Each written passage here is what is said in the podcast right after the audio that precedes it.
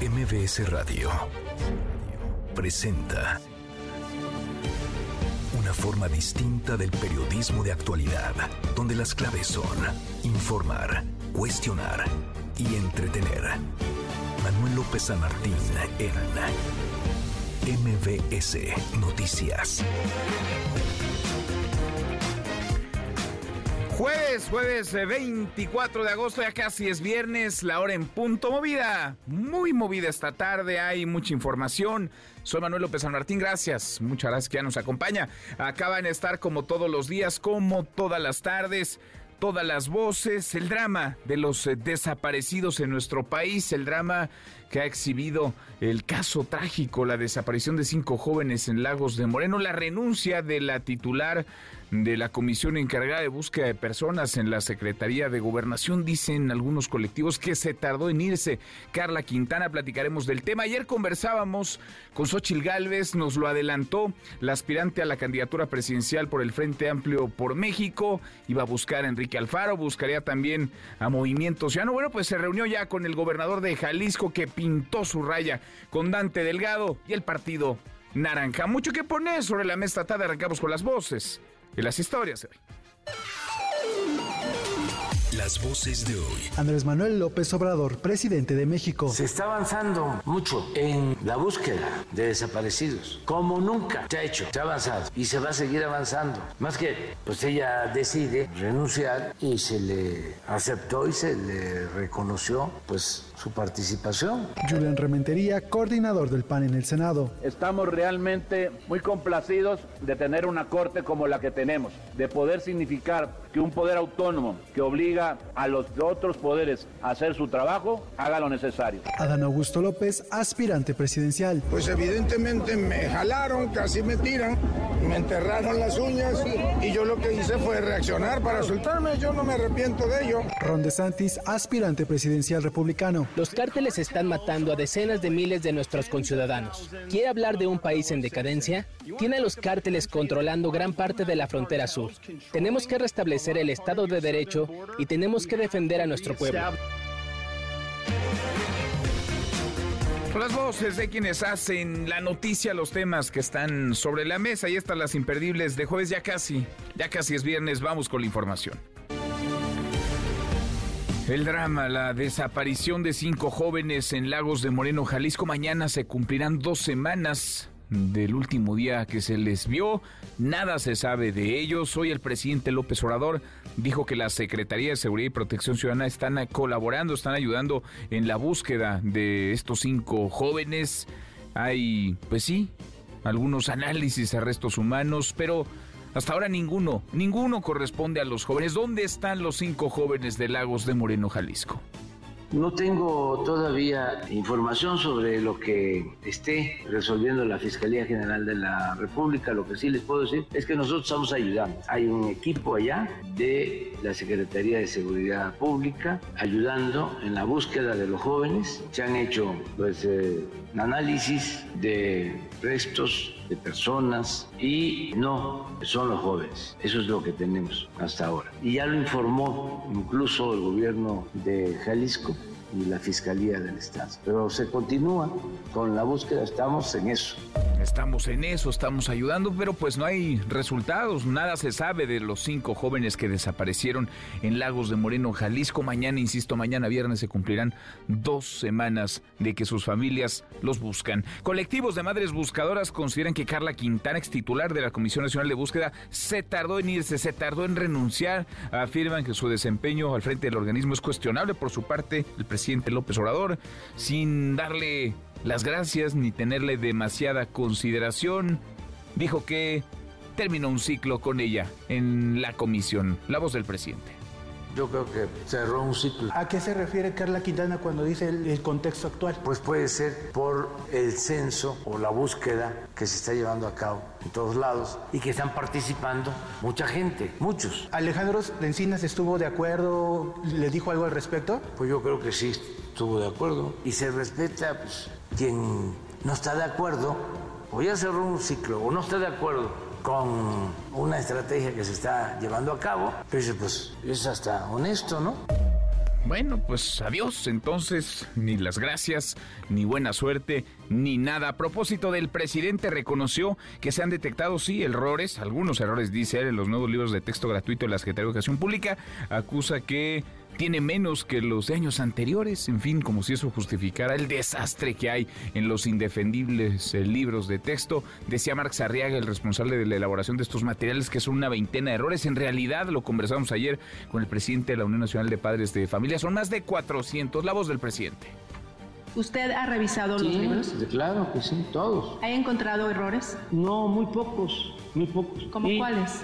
Errores en algunos casos ortográficos, pero hay aclaraciones. Se han mejorado mucho. No tienen errores. Tienen muchísimo menos errores que los otros libros. Me refiero a errores gramaticales. Eh, no existe eso. Realmente fue una campaña pensando de que la gente se iba a dejar engañar, se iban a espantar.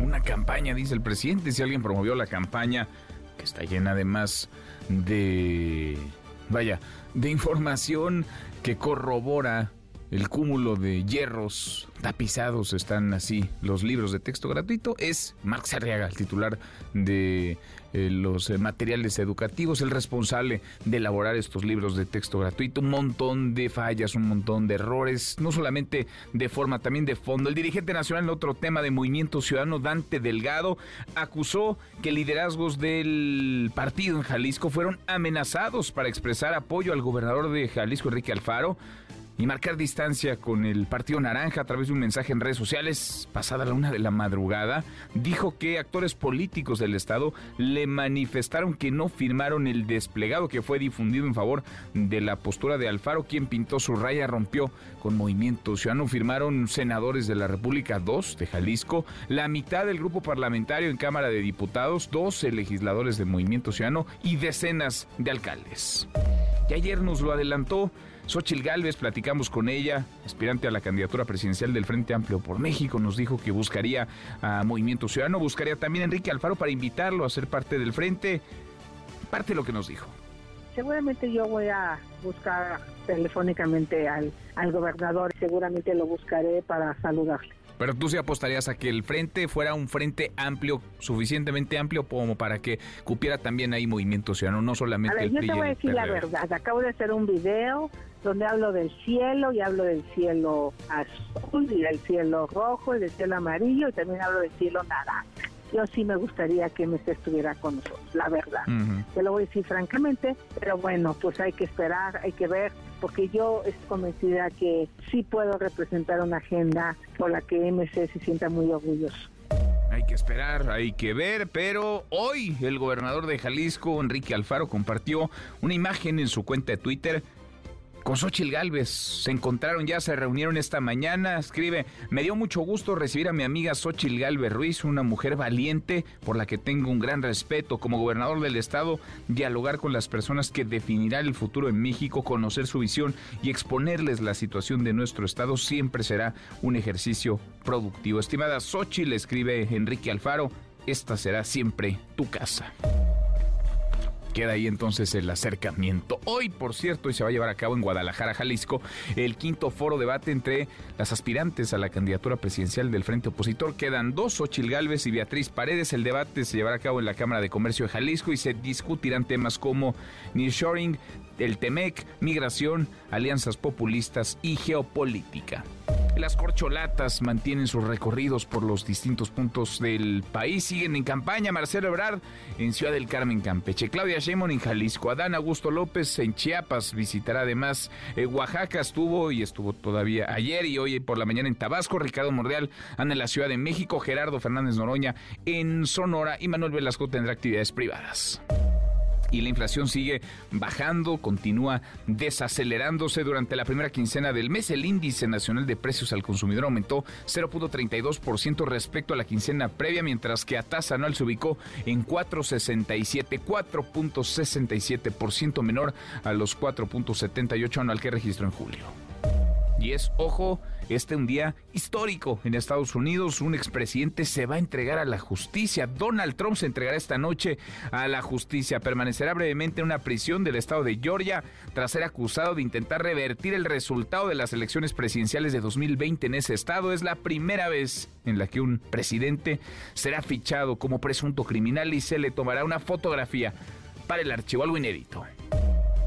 Y en Rusia, el presidente Vladimir Putin aseguró que se investigará la muerte del jefe del grupo Wagner. Ayer se desplomó el avión privado en el que volaba. Lo califica como un hombre talentoso que cometió errores. El mismo grupo Wagner que habría intentado un golpe de Estado fallido en contra de Putin y su gobierno el pasado 26 de junio. Quiero expresar mi más sentido pésame a la familia de todas las víctimas. Siempre es una tragedia. Los datos primarios indican que fueron empleados de Wagner. Me gustaría señalar que estas personas hicieron una contribución significativa a la lucha contra el régimen neonazi en Ucrania. Bien, las buenas, porque como cada tarde, claro que tendremos buenas eh, noticias, querido Memo Guillermo Guerrero, ¿cómo estás? Querido Manuel, ¿cómo estás? Pues llegó el día. Llegó el día del concierto más esperado de todas las chicas que van a ver a Taylor Swift. Ha sido una locura, ¿verdad? Ha sido una locura, una derrama económica enorme para la Ciudad de México. Eh, en la mañana estaba viendo que subieron las ventas de las tiendas de manualidades porque también son muy dadas a hacer sus pulseritas Ah, y sí. hacer un montón de cosas. Llegó el día. Taylor Swift, por Taylor si Swift. alguien despistado o lleva muchos años abajo de una piedra no se ha enterado, hoy empieza sus Hoy empiezan los conciertos en la Ciudad de conciertos. México. Y también el fin de semana será el maratón. Entonces ¿Ah, sí? vamos a ¿Ya platicar. estás listo? Ya este, ese no. Para echar porras, Ah, pues, para sí. animar a quienes Sí, van a correr. Ah, eso sí. No, eso sí, no esperaba yo que te aventaras tú Ah, los ¿no? 42 kilómetros de la maratón, pero puedes, puedes echarles porras, Voy a puedes llevarles agua, porras. ¿no? Ah, eso sí poder hacer. Llevarles agua, no Eso. echarles agua, ¿eh? Bueno. Eso platicaremos. Gracias, muchas gracias. Memo, Guillermo Guerrero, Nico, querido Nicolás Romay, ¿qué traes hoy en Deportes? Buenas tardes. Querido Manuel, ¿cómo estás? Me da mucho gusto saludarte. Hablaremos de la Liga MX, la jornada doble, el América que gana un triunfo importantísimo y lo de Cruz Azul que es realmente preocupante. Hablaremos de eso y más.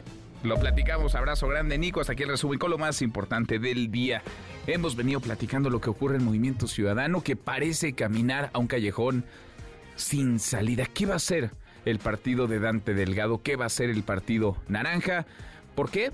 Pues porque el propio Dante ha dicho que quieren caminar solos hacia 2024, pero cada vez hay más voces que hablan, que aseguran sería una decisión equivocada, una decisión errática, que tendrían, por el contrario, que acercarse al frente, más si Xochitl Galvez resulta, como todo apunta, según las encuestas se lleva encabezando, ser la aspirante presidencial de la alianza PAN-PRI-PRD. Xochitl Galvez, con quien conversamos ayer, nos decía, yo trataré de involucrar, trataré de convencer a MC para que se venga al paraguas del frente. Aquí cabemos todos. ¿Qué va a hacer Movimiento Ciudadano? Porque podrían inclinar la balanza, podrían ser factor para que alguien gane, sobre todo para que alguien pierda. De eso queremos platicar con ustedes esta tarde, rumbo a 2024. Hay división, Dante Delgado jala para un lado, junto con Samuel García. En el otro está Jalisco, ni más ni menos, todo Jalisco, encabezado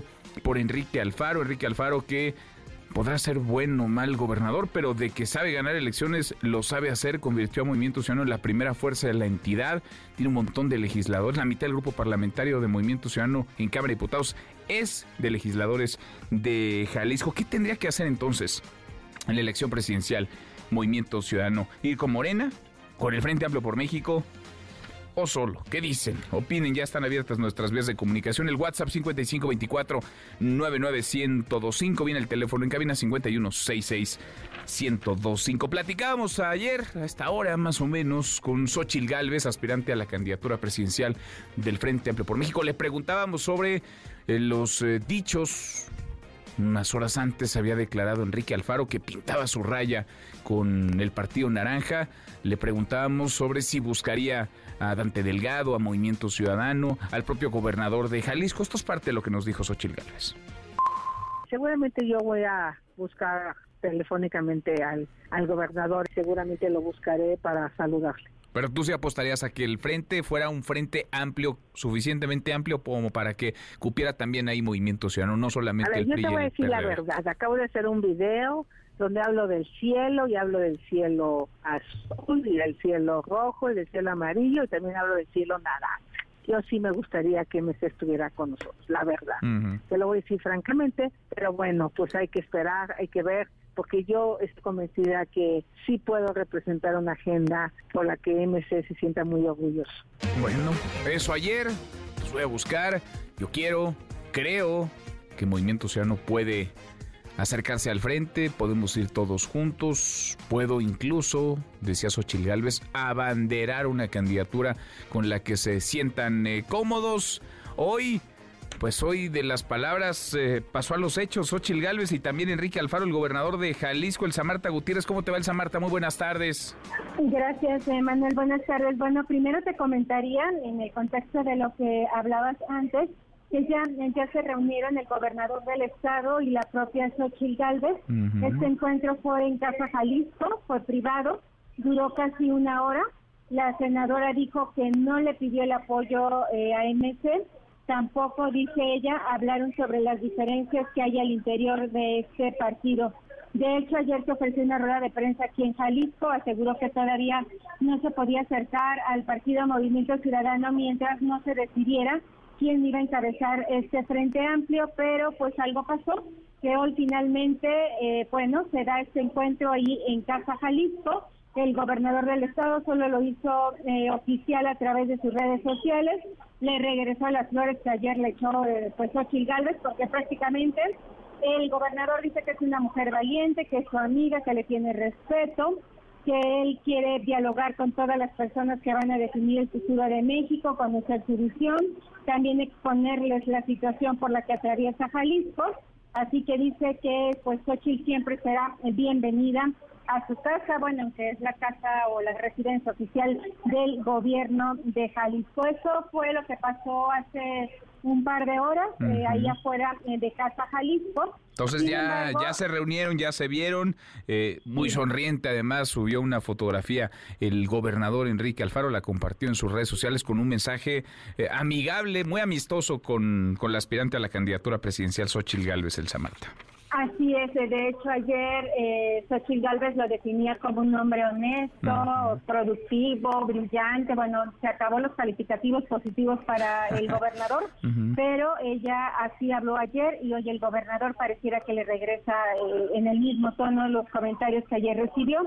Eh, lo cierto es también, Manuel, que hoy eh, pues ya aparece en los medios impresos publicados este pronunciamiento que firman dos senadores, 12 diputados federales, 16 diputados locales y 57 alcaldes que pues prácticamente se alinean y respaldan al gobernador Enrique Alfaro Ramírez luego de que decidiera romper con la dirigencia nacional de Movimiento Ciudadano. Esta inconformidad pues no es de hoy, ya viene arrastrándose desde hace un par de meses y pues porque simplemente lo que dice el gobernador es que está inconforme con las decisiones que ha tomado su dirigente nacional Dante Delgado. Así que hoy advierten que no pueden aceptar que el llamado Grupo Jalisco de Meses sea ignorado sistemáticamente, incluso dicen que este partido no se puede entender sin Jalisco y su liderazgo, ya que fue en esta entidad donde nació este movimiento. Así que dicen ellos, no podemos normalizar nuestra presencia en un proyecto político que ha decidido minimizar a Jalisco. De hecho, antes de que se hiciera público este pronunciamiento y hoy este desplegado, el gobernador eh, Manuel ya había declarado que su anuncio de romper con Dante Delgado fue platicado con quienes conforman su equipo político más cercano. Eso fue lo que dijo. Lo que sí te puedo decir es que esto es mucho más que una decisión individual y en las próximas horas habrá más información, pero por lo que a mí respecta, yo ya establecí lo que ayer fue nota y simple y sencillamente creo que es importante que ahora procesemos como equipo los pasos que siguen. Ahí está lo que dijo el gobernador. De hecho, anunció que en los próximos días habrá una reunión para determinar el camino que tomará el Grupo Jalisco de MC rumbo al 2024, incluyendo la designación de candidaturas para los diferentes cargos de elección popular. De ahí que el mandatario insistiera que exige respeto por parte de la dirigencia nacional y reiteró que no acepta imposiciones. Incluso dice que él está muy tranquilo. Aquí sus palabras. Yo tomé una decisión individual, nunca he tenido problema en expresar lo que pienso. Me ha costado mucho ser un político libre, no tengo jefe, no le debo de rendir cuentas a nadie más que a la gente. Entonces, estoy muy tranquilo con mi decisión. Estoy mandando un mensaje claro de que yo no acepto imposiciones de quienes desde la burocracia de los partidos se sienten los dueños de la política en este país. Soy un político libre, seguiré siéndolo hasta el último día de mi vida. Ahí está lo que dijo el gobernador. Eh, solamente comentarte, Manuel, que en este desplegado los mesistas no aclaran si se salen de Movimiento Ciudadano o si desconocen a Dante Delgado como su líder nacional. Solo dejan claro el respaldo al gobernador que es su líder tanto que el desplegado se titula Unidos con Alfaro por Jalisco Manuel. Pues sí, queda clarísimo que hay cercanías, afinidades y que tiene un grupo político robusto, por decirlo menos, el, el gobernador lo dice con todas sus letras, no voy a aceptar imposiciones, yo ya no acompañaré a Movimiento Ciudadano, hasta suerte les deseo, pero pintó su raya y la pintó muy, muy clara, hay una crisis en Movimiento Ciudadano. Ahora, vemos un montón de firmas ahí, Elsa Marta, dos senadores, los dos senadores por Jalisco, un decenas de alcaldes y prácticamente la mitad del grupo parlamentario de Movimiento Ciudadano, porque 12 legisladores son de Jalisco. Exactamente, y aquí en Jalisco los 16 locales pues son la mayoría en el Congreso del Estado. Eh, prácticamente pues sí está bastante bien representado Movimiento Ciudadano en lo que es eh, Jalisco, eh, pues prácticamente tienen el control del Congreso del Estado y con los eh, tejes y manejes que ha hecho el gobernador del estado, pues se podría decir que también tiene controlado el poder judicial y con eso el poder legislativo. Eh, hay algunos, eh, en el desplegado aparecen dobles, algunos nombres de alcaldes, por ejemplo la alcaldesa de San Pedro Tlaquepaque, no, sé, no sé si son errores o no, pero sí llama la atención que el gobernador del estado haya hecho esta declaración y minutos después él prácticamente lo daba a entender que iba a haber, un, iba a haber algún comunicado y pues sí, a las horas, evidentemente el dirigente eh, de Movimiento Ciudadano aquí en Jalisco, Manuel Romo, dio a conocer este pronunciamiento que hoy se eh, pues publica en los medios impresos, pero hasta el momento no han dado a conocer cuándo sería esta reunión, porque la inconformidad de fondo es la imposición que quiere hacer Dante Delgado eh, en los eh, nombramientos que habría en la gubernatura del estado y en posiciones estratégicas, porque bueno, Jalisco vivirá un proceso eh, concurrente, tanto elecciones federales como locales. Sin duda. Y Alfaro podrá ser bueno o malo como gobernador, pero para ganar elecciones es bastante eficaz. Convirtió a Movimiento Ciudadano en la primera fuerza en su estado. El Samarta, por último, decía Dante Delgado, lo escribía en un hilo en Twitter, que no dejó de recibir mensajes de liderazgos de actores políticos de nuestro movimiento y lo estoy leyendo textual en Jalisco. Resulta que al más puro estilo de la vieja política se publicó un desplegado con sus firmas sin haberlos enterado del contenido del mismo. ¿Tú sabes algo? ¿Alguien se ha quejado, algún legislador, algún alcalde, de que pusieron su firma sin estar de acuerdo en el contenido de este desplegado? De, los diputados te puedo ya eh, confirmar que todos sí estaban enterados, de hecho son muy disciplinados, obedientes o como les quieras llamar, con el gobernador del estado. Eso si les dicen ponte aquí, eso se ponen, o sea, no tienen decisión propia, ellos eh, si van, como le pide el gobernador, eso hacen. Con los pues, alcaldes eh, he tratado de comunicarme sobre todo con los más lejanos, que son por ejemplo Huejúcar, Tizapán el Alto, pero no han respondido a las llamadas eh, solamente detecté que sí había ese, digamos, se habían mencionado dos veces a la alcaldesa de Tlaquepaque, pero no hemos logrado corroborar con algún alcalde de forma directa, que es lo que estoy haciendo ahorita, para saber si efectivamente les tomaron o no su opinión pero en cuanto yo confirme alguno de ellos o me dé alguna declaración, Manuel, yo te la comparto. Bueno, pues a ver si hay alguien que aparezca, alguien que se deslinde de este comunicado, porque ya pasaron muchas horas y nadie, nadie contraviene lo publicado y nadie la hace segunda. pues sí, pues sí. Me queda clara la disciplina que hay, pero si Dante Delgado afirma que firmaron sin que se les consultara, pues algún elemento deberá tener y si no, pues tendrá que retirar lo que dijo el Samarta. Gracias, muchas gracias al pendiente. Muy buenas tardes, tratando de no moverse a destiempo, observando la función que ofrecen la 4T y el Frente, intentando administrarse para negociar. Movimiento Ciudadano ha entrado en una crisis, el Partido Naranja está en un callejón sin salida.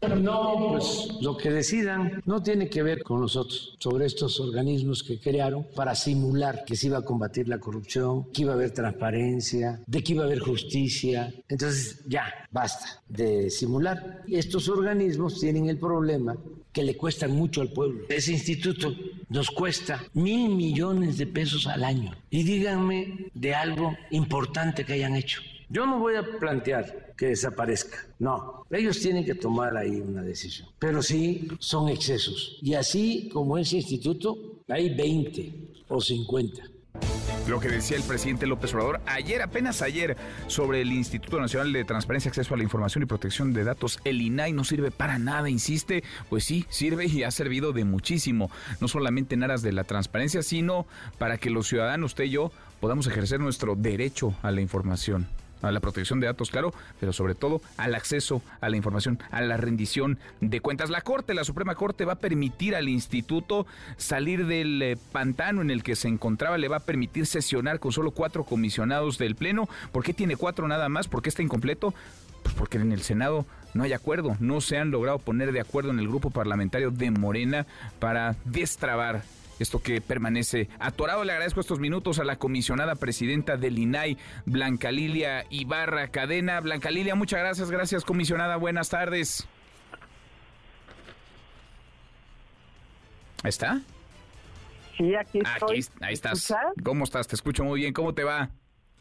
Bien, bien, Manuel, muchas gracias. Al contrario, igualmente gusto en saludarte, muchas gracias por estos minutos, pues eh, después de meses de estar eh, entrampados, no por cosa suya, sino por un asunto eh, legislativo de grilla, de jaloneo dentro del grupo parlamentario de Morena en la Cámara Alta, el INAI podrá volver a sesionar en su pleno, comisionada presidenta. Afortunadamente, Manuel, es una muy buena noticia para la sociedad mexicana esta decisión de la Corte que nos va a permitir reactivar el ejercicio pleno de las funciones que la Constitución Política le ha otorgado al INAI para garantizar precisamente de manera efectiva los derechos humanos de acceso a la información y de protección de datos personales. Es una muy buena decisión para millones de mexicanos. Me imagino que no necesariamente para eh, muchos funcionarios a quienes les incomoda la transparencia y rendición de cuentas. Creo que es una decisión importante que refleja el triunfo para la ciudadanía, para el Estado de Derecho, porque con ello pues se reactivan la garantía de las personas para ejercer estos dos derechos. Y naturalmente creo que se puede considerar como una decisión histórica porque reconoce la capacidad del INAI para defender a los ciudadanos frente al poder público. Ahora ya escuchabas al presidente, lo decía ayer, lo ha dicho en infinidad de ocasiones, no sirve el INAI. ¿Por qué sí sirve el INAI? ¿Qué le dirías a los ciudadanos, a quienes nos están escuchando? ¿Por qué es necesario contar con un instituto que vele por la transparencia, el acceso a la información, la rendición de cuentas, la protección de datos?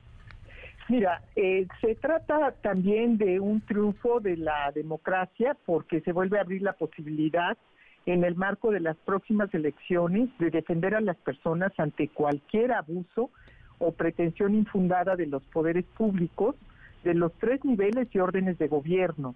Y en ese sentido, bueno, pues la sociedad mexicana debe saber que el INAI no solamente ahora, sino desde hace más dos décadas ha servido no solamente para construir democracia, porque permite que las personas tengan información sobre qué hacen sus autoridades y en esa medida puedan vigilarlas y denunciar las irregularidades.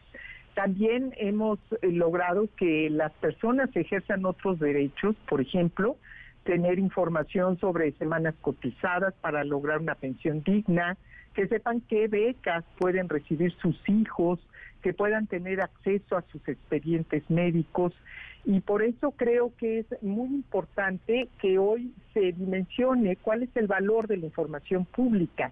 Queremos construir ciudadanía, queremos que la sociedad también participe en las decisiones públicas y construya las políticas públicas de una manera corresponsable con las autoridades.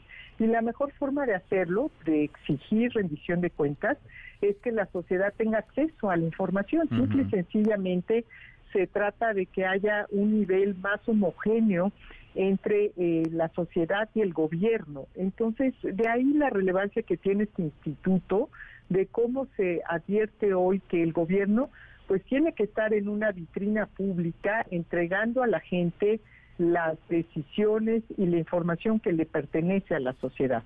¿Qué tantos pendientes se les han acumulado en estos meses, eh, comisionada presidenta? No, bueno, pues ya te imaginarás. Van a tener tarea de sobra. En promedio de 400 a 500 semanales. Eh, tenemos al día de hoy 8.300 asuntos que tienen que ser votados.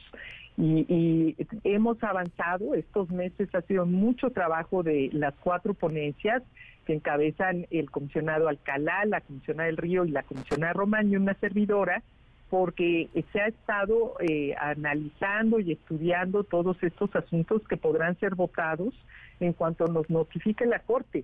Pero hay 8.314 asuntos que están en trámite. Así que, bueno, pues Manuel, ya te imaginarás la carga de trabajo es extrema. Y yo sí, quiero hacer un reconocimiento en todos estos meses, no solo al equipo de trabajo del INAI, a todas las áreas, las ponencias, pero especialmente también a la Dirección General Jurídica, que en este proceso en donde el INAI interpuso la controversia constitucional, el recurso de reclamación, pues jugó un papel estratégico y a todos los medios de comunicación, al eh, mira, el Consejo Consultivo del INAI, y tú lo sabes, Manuel, también ha sido clave porque ellos estuvieron muy activos también interponiendo amparos, uno de ellos, y acompañando y respaldando pues estos meses que han sido francamente difíciles para todas y todos. Pues tienen tarea de sobra de por sí, tienen un montón de trabajo. Ahora tienen un acumulado 8 mil eh, resoluciones. ¿No les ha notificado entonces formalmente la, la Corte sobre la decisión de ayer? Aún no, Manuel, esperamos que esto se dé en las próximas horas o días, de manera que eh, esperaríamos que para el miércoles de la siguiente semana pues ya podamos sesionar. Sin embargo, nosotros pues eh, estamos avanzando en la preparación de lo que será nuestra primera sesión ordinaria desde el 30 de marzo del 2023 y como te decía, pues los equipos no han dejado de trabajar a lo largo de estos meses. Pues suerte, suerte en el regreso, ojalá les notifiquen pronto y ojalá el miércoles de la próxima semana puedan estar sesionando en el Pleno. Blanca Lilia, muchas gracias, gracias comisionada presidenta. Muchas gracias a ti, Manuel, por todo el apoyo también que nos has brindado en estos largos cinco meses. Muchas gracias. Al contrario, gracias, muchas gracias a ti, gracias a el resto de los comisionados con quienes hemos venido conversando a lo largo de estos meses. Qué batalla esta, qué batalla la del INAI, qué batalla la de los ciudadanos para defender, proteger al menos a este instituto, un instituto que es toral, lo tendría que serlo en una democracia, en un eh, lugar de leyes en el que haya rendición de cuentas, transparencia y donde se garantice el acceso a la información y el derecho de usted, mío, de los ciudadanos a saber lo que hacen con nuestro dinero, con nuestros recursos, los servidores públicos. Laura con 33, pausa, volvemos, volvemos, hay más. Siga a Manuel López San Martín en redes sociales. Twitter, Facebook y TikTok. M. López San Martín. Continúa con la información con Manuel López San Martín en MBS Noticias. MBS Noticias con Manuel López San Martín. Continuamos. Seguimos, cruzamos la media hora con 36. Renunció a la eh, Comisión Nacional de Búsqueda de Personas. Eh, Carla Quintana se fue con un comunicado el día de ayer por la noche. Hoy le preguntaban al presidente López Obrador sobre esta salida en el contexto de un México que tristemente atraviesa por uno de los capítulos más oscuros. Vaya, una de las páginas para olvidar en el rubro de las desapariciones, porque estamos situados en un enorme cementerio, en una enorme fosa, en una enorme osamenta, porque hay miles si no es que decenas de miles, cientos de miles de familias buscando a un ser querido en nuestro país. Rocío Méndez, parte de la mañanera. Rocío, buenas tardes, ¿cómo te va?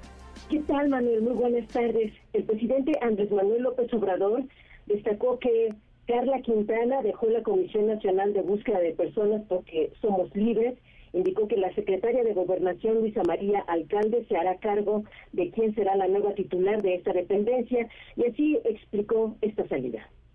Yo creo que cerró un ciclo. Pues ella decide renunciar. ¿Qué mensaje le daría a los colectivos de búsqueda que están preocupados por esta salida? Que estamos avanzando en la búsqueda, que pues no depende de una compañera, depende de todos. ¿A qué se refiere Carla Quintana cuando dice el contexto actual? Puede ser por el censo o la búsqueda que se está llevando a cabo. Todos los días trabajamos en eso. Y ahí están los resultados. Vino una señora aquí, como vino la señora que no puedo nombrar, con carteles que supuestamente a formarme sobre cómo es el movimiento feminista. Sí, no solo lo conozco, lo practico. No hay un gobernante que haya abierto tantos espacios, mitad mujeres, mitad hombres. Eso hizo Peña Nieto, Calderón, Fox. Entonces viene aquí la señora, desde luego, del bloque conservador. Ahora resulta que son feministas.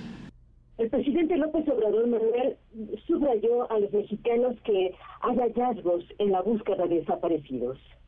Se está haciendo una búsqueda en todo el país de desaparecidos. Se están encontrando personas que se habían considerado desaparecidas en el censo se ha avanzado en la Ciudad de México, pero falta en el resto del país. Están trabajando gobernadores, fiscales, la Secretaría de Seguridad Pública y los servidores de la Nación que están visitando los domicilios, que se les den facilidades cuando llegue alguien a preguntar. Y yo espero que en dos, tres meses más podamos informar. Ya les estamos quitando bandera a los falsarios. Quisieran gritar que hay muchísimos desaparecidos. Para estos hay más desaparecidos ahora que en la época de Calderón. Quisieran que se acusara al gobierno de no estar atendiendo el problema de, de los desaparecidos. Eso es falso. El presupuesto que tenemos para la búsqueda de desaparecidos, 6 millones a mil millones, nunca se había asignado.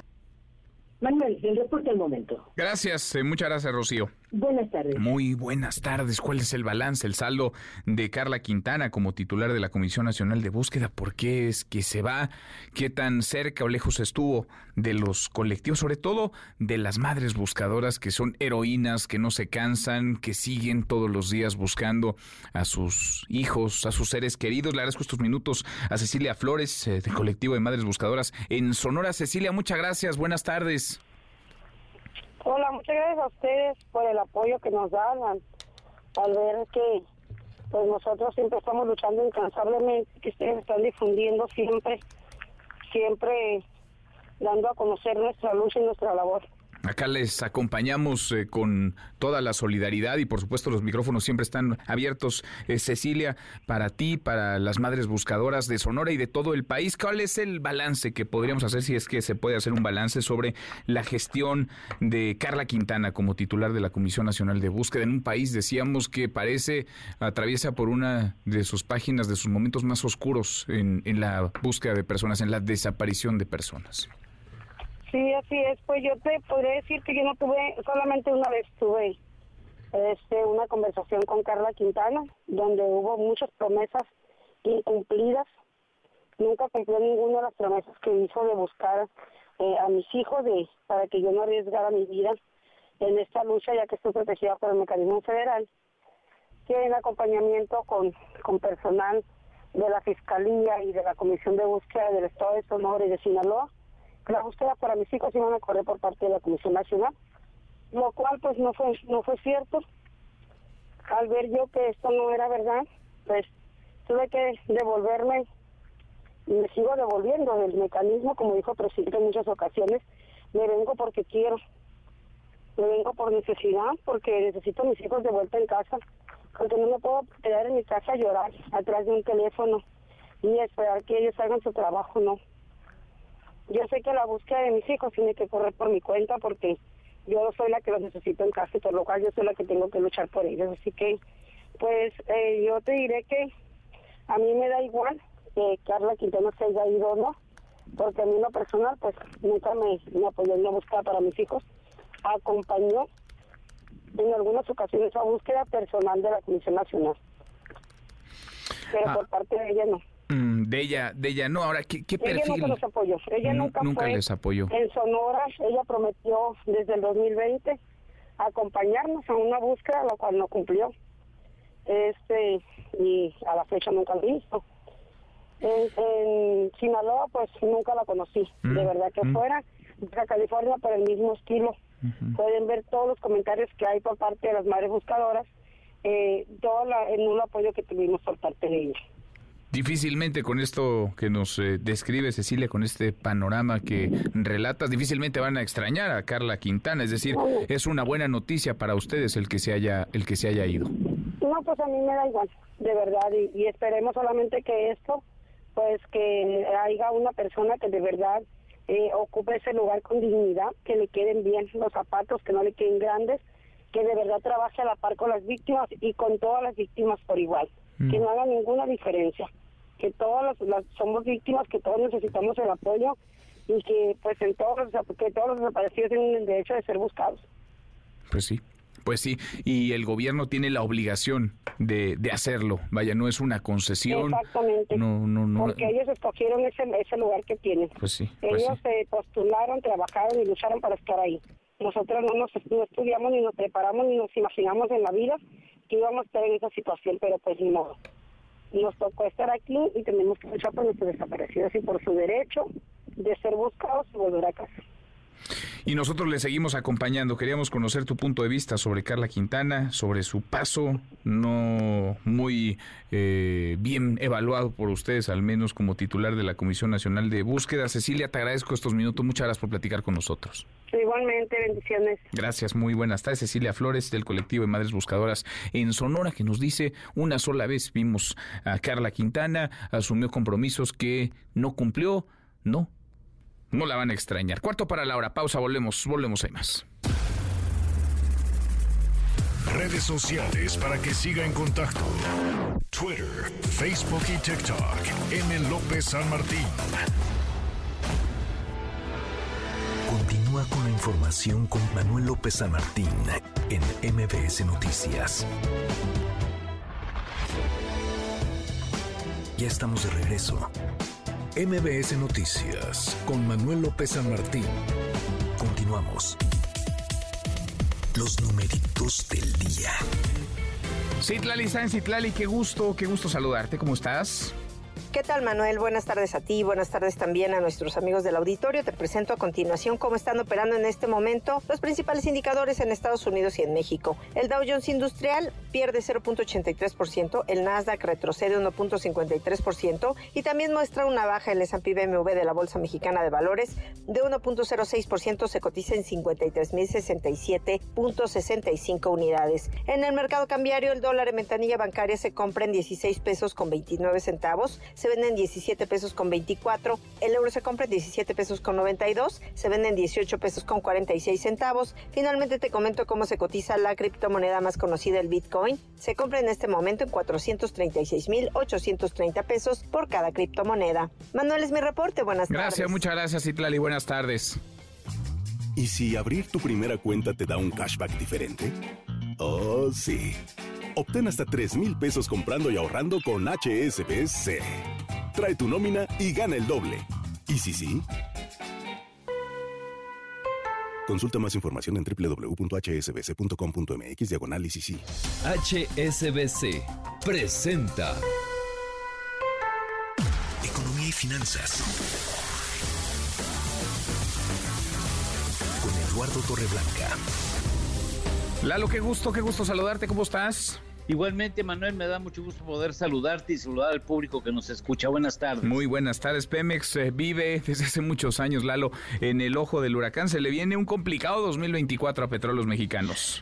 Sí, más complicado al menos que 2023, que no ha sido un año fácil para Pemex. Afortunadamente ha contado con el apoyo decidido del gobierno y las empresas calificadoras de deuda en el mundo están pendientes de no, no solamente de quién pudiera asumir la presidencia a partir de 2024, sino cuál sería su compromiso específico hacia petróleos mexicanos, si retiraría parte del apoyo decidido que ha recibido de este gobierno la empresa productiva del Estado o si va a hacer, qué es lo que va a hacer para darle viabilidad a esta empresa tan importante en nuestra historia y en nuestra economía.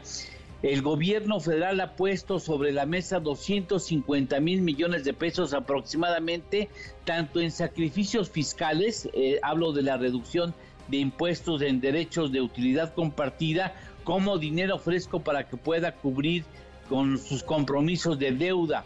En este año del orden de 4.700 millones de dólares, números gruesos, pero el año entrante el asunto ya no va a ser de 4.700, es de 11.000 millones de dólares y eso hace pensar en que tendría que acudir al mercado de deuda para pues, refinanciar sus compromisos eh, de, de, débito con, con, las empresas y con los particulares que confíen en la deuda.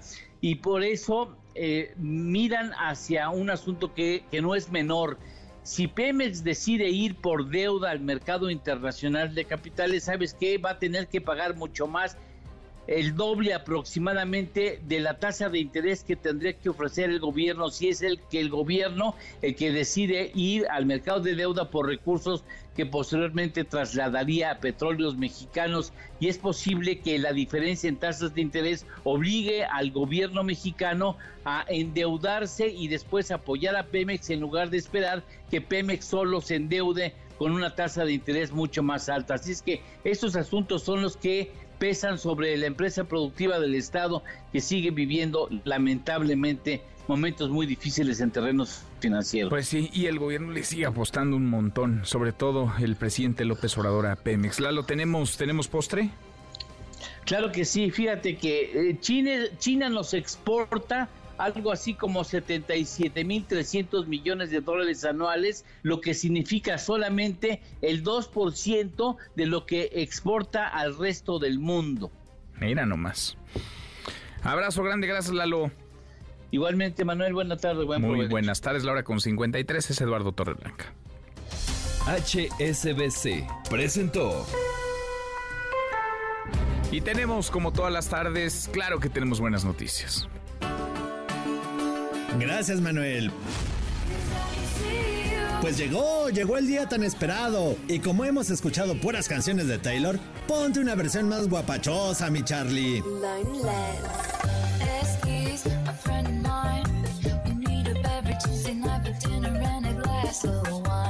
Lo primero, cuide usted bien sus pertenencias de los malandros. No salgan en estampida del concierto. El metro de la Ciudad de México anunció que va a ampliar su horario hasta la 1 de la mañana en las líneas 2, 3, 8, 9 y B. Recuerde que la entrada al metro más cercana es Ciudad Deportiva, aunque también puede caminar a Puebla o a Velódromo.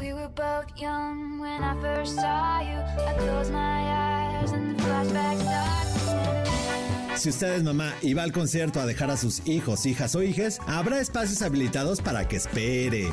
No se le vaya a ocurrir llevar maletas, mochilas o bolsas de mano porque no se las van a dejar pasar. Pura bolsita transparente. Por cierto, lo que está bien bonito es que las tiendas de manualidades están reportando alza en la venta de sus productos porque las Swifties son bien cositas, hacen todo con sus manos. Diviértase, pásela bien y disfrute este concierto tan esperado.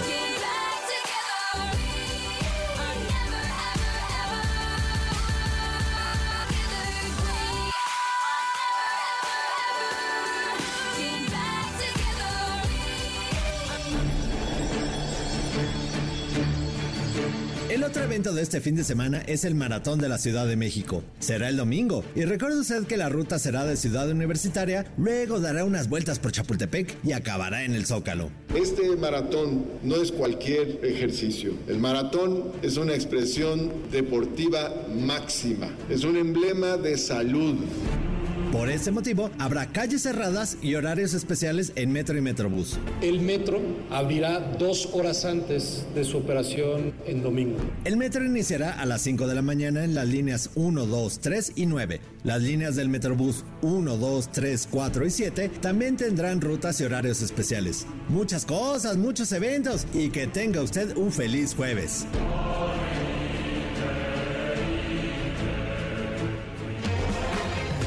Querido Memo, Guillermo Guerrero, ¿cómo estás? Muy bien, muy bien. ¿Listo? Sí, listo, listo para, para qué? Para la maratón, para el concierto esta noche, ¿listo para qué? Ya me regañaron aquí afuera que sí debo de ir a regalar agüitas al Sí, maratón. yo te preguntaba si estabas listo para la maratón, no para correrla. Fíjate que Para una vez... porras, para apoyar a los corredores. Fíjate que una vez no me acordé que había maratón e hice una mudanza ese día, el día de maratón. Ándale. Y tenía que cruzar insurgentes. Uy, no, Manuel. Uy, no. Y ya estaba pagada la mudanza. Uy, sí, ya estaba pagada. No, ese fue mi peor, mi peor anécdota con el maratón, pero pues ya de una vez, por eso lo estamos avisando. Sí, voy a ir, voy con agüitas. Sí vas a Sí, ir. voy a ir, voy a ir con agüitas. Qué bueno, vas a madrugar porque es temprano. Es tempranísimo, sí, el metro abre a las 5. Sí. Este eh, horario especial, como siempre se llena. Seguramente veremos imágenes muy bonitas de todos los corredores Sí, en los vagones sí. del metro. Y me informa Luisito, nuestro, operador, que ya toda la zona del Foro Sol está completamente colapsada. A ver, lo decíamos. Un montón de gente iba a llegar muy temprano. Muy hoy. temprano hoy. Algunos desde ayer en la noche incluso. Sí, sí, sí. Para pues, ganar un buen lugar, para ser los primeros en entrar. Habilitaron, me dicen, el, también el estacionamiento del Palacio de los Deportes. Va a ser 200 pesos lo que va a costar el estacionamiento por si quieren dejar. Lleguen temprano. Está el metro. El metro va a cerrar más tarde a la una. 250 pesos. nos dice. 250 el Ya subió estacionamiento. 50 pesos. Subió un poquito. Sí. Hoy, y el metro. Hay que irse con tiempo, sí. Mucho Oye, y quienes toman un vuelo, quienes van al aeropuerto también, tienen que irse con más tiempo de anticipación. Sí, tomen todas las precauciones. Tomen todas- sí, el- esta zona de la ciudad, la zona oriente de la ciudad, va a estar llenísima. Ahorita también viaducto ya se ve completamente sí, lleno. sí. Va a ser, va a ¿Vas ser un a ir o fenómeno. No creo que vaya hoy. no conseguiste pero- que nadie te invitara. Pero creo que mañana sí. Sí, sí, sí. Creo que Siempre mañana te sí. sales con hoy la no, tuya. Hoy no, hoy seguramente Y no. seguro te inscribiste de voluntario o alguna cosa pero así. mañana sí, Manuel. Cosa- Es increíble tu, tu habilidad para colarte a cuanto evento se organiza. Ojalá, ojalá me lleven, mi querido Manuel. Ojalá. Oye, tenemos algunos boletos para A este ver. fin de semana. Si no quiere ir ni a ver a Taylor Swift ni se para para el maratón, tenemos boletos para todos.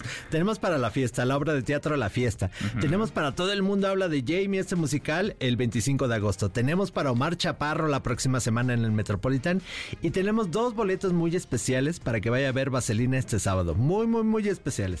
Ya, si, si le gustan los musicales, esta es la obra que tiene que ver. Escriba a premios arroba mbs.com y díganos tres canciones de Taylor Swift. Ya, Ya con, con eso, eso. ya con eso, ya les damos. Y seguro irán de camino ya al concierto a estas Sí, alturas. seguramente. Pues sí. Gracias, Memo. Gracias, Manuel. Guillermo Guerrero, la hora con 58. Pausa, volvemos, volvemos, hay más. Siga a Manuel López San Martín en redes sociales. Twitter, Facebook y TikTok. M. López San Martín. Continúa con la información con Manuel López San Martín en MBS Noticias. Ya estamos de regreso. MBS Noticias con Manuel López San Martín.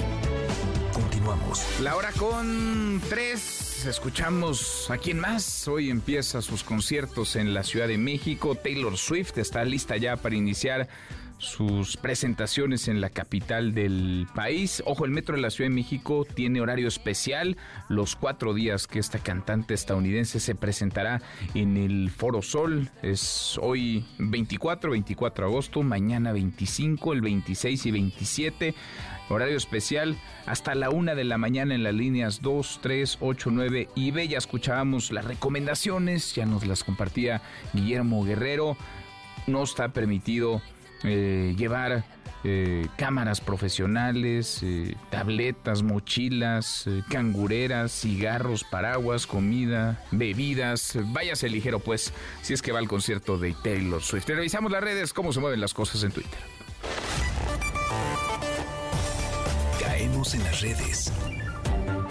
Muy electoral hoy el presidente López Obrador, cuando no, pero hoy se centró en lo que vendrá para las contiendas a gobernadores, gobernadoras en nuestro país. Es que no solo es la batalla presidencial en 2024, nueve entidades van a tener elección de gobernador, gobernadora jefe de gobierno en la Ciudad de México. Él dice que no se va a meter, eso dice siempre, pero pues pocos le creen porque vaya que incide, vaya que influye la voz del presidente. Y aquí no vamos nosotros a meternos en eso.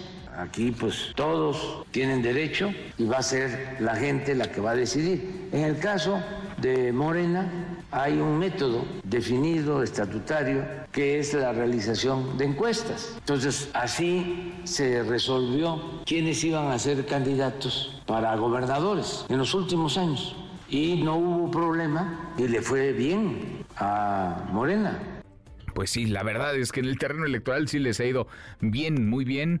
Eh, ya podremos debatir si son buenos o malos para gobernar, pero para ganar elecciones son muy eficaces. El 75% de las gubernaturas que se han jugado entre 2018 y este año las ha ganado la 4T. A propósito de las corcholatas, a propósito de lo que ocurre en el proceso interno, la definición de la candidatura presidencial en Morena, siguen en lo suyo, andan en campaña. Marcelo Ebrard en Ciudad del Carmen, Campeche, a través de un video en redes sociales, dijo que superó ya a Claudia Sheinbaum. Esos son los datos que trae el ex canciller. Faltan cuatro días para decidir el futuro que queremos. Esta es una encuesta real. Como puedes ver, ya superamos a Claudia y seguimos creciendo. Una cosa queda clara. El cambio de tendencia indica que cada vez más gente quiere llevar la 4T al siguiente nivel y que no se quede estancada. Creen, como yo, que podemos llevar la transformación al siguiente nivel. La encuesta decisiva es la que viene. Participa, vamos ganando. Faltan cuatro días para decidir el futuro de México. Cuatro días. Marcelo. Cuatro días para que arranque la encuesta en Morena. El 6 de septiembre se anunciará el ganador o ganador. El 3 lo hará el Frente Amplio por México. A propósito de lo que decía Marcelo Ebrard, Claudia Sheinbaum está en Jalisco. Dice Ebrard que es una batalla entre dos nada más, entre él y ella. Sheinbaum está pues en el estado de Jalisco, tendrá un meeting, una asamblea informativa en la explanada del Instituto Cultural Cabañas en Guadalajara. Dan Augusto López, que ayer andaba metiendo codazos en Tabasco, iba a visitar Chiapas y Oaxaca. Esta mañana habló, todavía en Tabasco, sobre este video, está en mis redes sociales, ahora lo retuiteo para que quede hasta arriba y lo puedan ver, arroba López San Martín. Este video que se hizo viral, donde pues eh, reacciona de manera agresiva, lo están jaloneando, él dice que le entierran las uñas y da un codazo a una mujer, a una diputada eh, de Morena. Y le preguntaron sobre este suceso, sobre este hecho, y así contestó. Pues evidentemente me jalaron, casi me tiran, me enterraron las uñas y yo lo que hice fue reaccionar para soltarme. Yo no me arrepiento de ello, pero yo sí se lo digo, yo no uso seguridad. Aquí no hay un solo elemento de seguridad. No me arrepiento de ello. ¿Qué trabajo les cuesta a algunos pedir una disculpa, reconocer un error?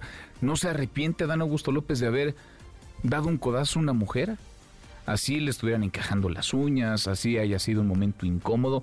¿Qué le quitaba decir? Bueno, fue al calor del meeting, iba saliendo, no sabía bien a bien quién me jaloneaba y fue una reacción, una disculpa, no vuelve a suceder, pero no, él no se arrepiente, entonces lo volvería seguramente lo volvería a hacer. Ricardo Monreal está en la Ciudad de México, tendrá un conversatorio en el Deportivo Guelatao. Gerardo Fernández Noroña anda en Sonora y Manuel Velasco hoy no tiene, no tiene actividades eh, públicas. Eso en una esquina, la de la 4T en la otra, el Frente Amplio por México, hoy en Guadalajara.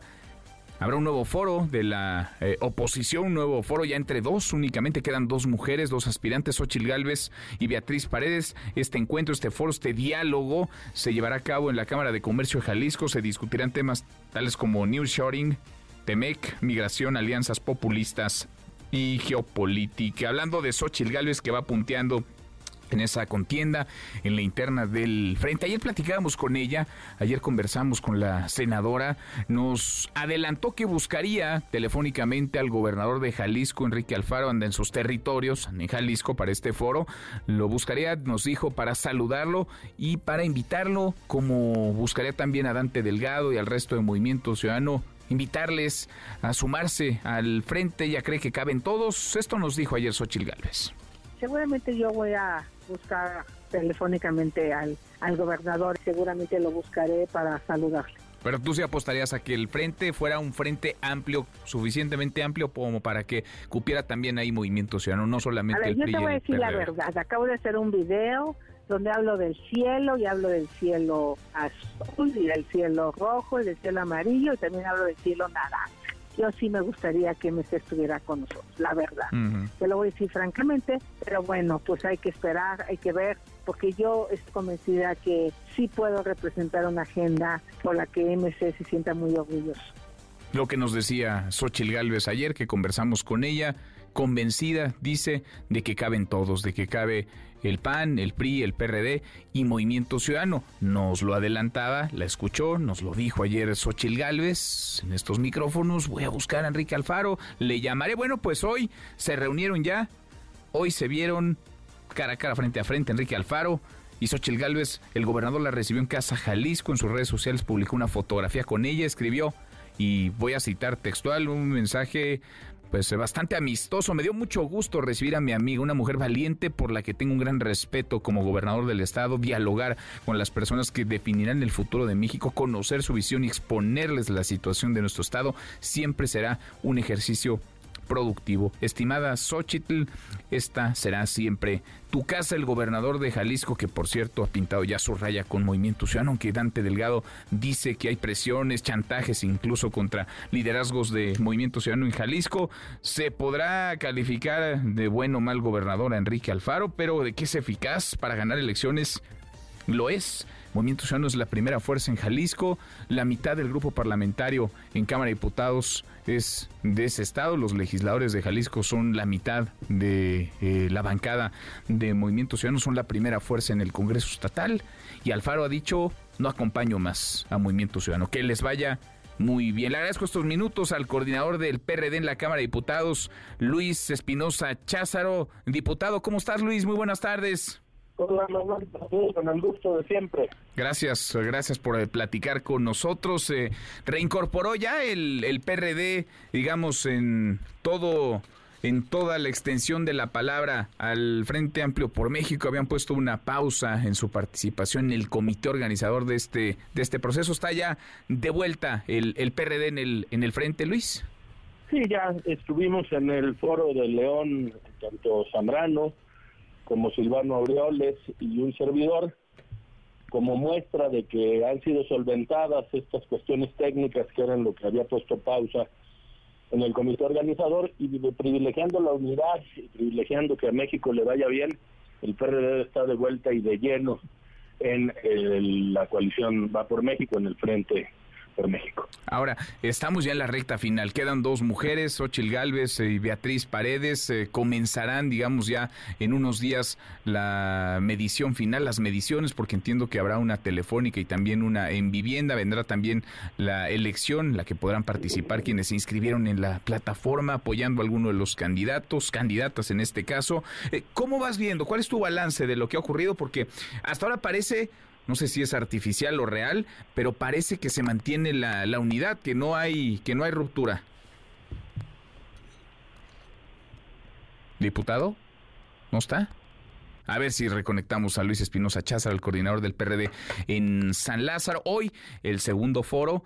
Decíamos, no sabemos si es artificial o no, pero tanto la 4T como el Frente que precipitaron sus campañas internas han logrado mantener la unidad no hay ruptura, en ambas esquinas eh, le han dado cauce, digamos, al desfogue de la efervescencia, han encontrado mecanismos para mantener la ruta de cohesión, estarían por definir ya a sus virtuales candidatos, candidatas a la presidencia, cosa muy contraria a lo que ocurre en Movimiento Ciudadano, en donde pues trataron de no moverse a destiempo, trataron de administrarse para negociar y están ya en, en una crisis. En Movimiento Ciudadano las cosas son diferentes a lo que ocurre en la 4T y en el frente, porque no hay una ruta clara, eh, las posiciones internas entre quienes quieren caminar solos rumbo a 2024 y aquellos que promueven sumarse a una eventual alianza lucen cada vez más irreconciliables. Te recuperamos, eh, Luis Espinosa Cházaro, diputado, te, escuchábamos, eh, nos decías sobre la unidad. ¿Qué tanta unidad, qué tan artificiales o qué tan real hay en el Frente Amplio por México?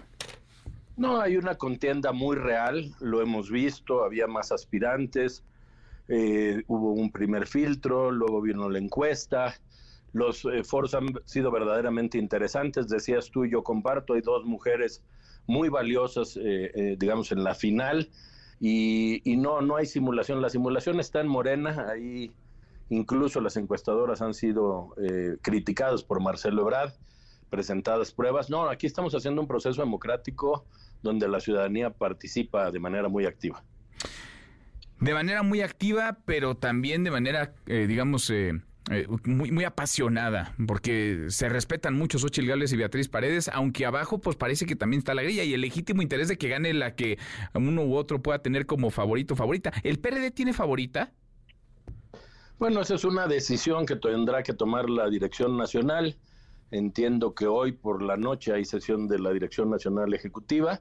Eh, eh, y yo reservaría mi comentario porque justamente pues los tiempos eh, no, no están agotados aún. Bueno, oye, y sobre lo que ocurre en la Ciudad de México, has dicho que buscarás la candidatura a la jefatura de gobierno.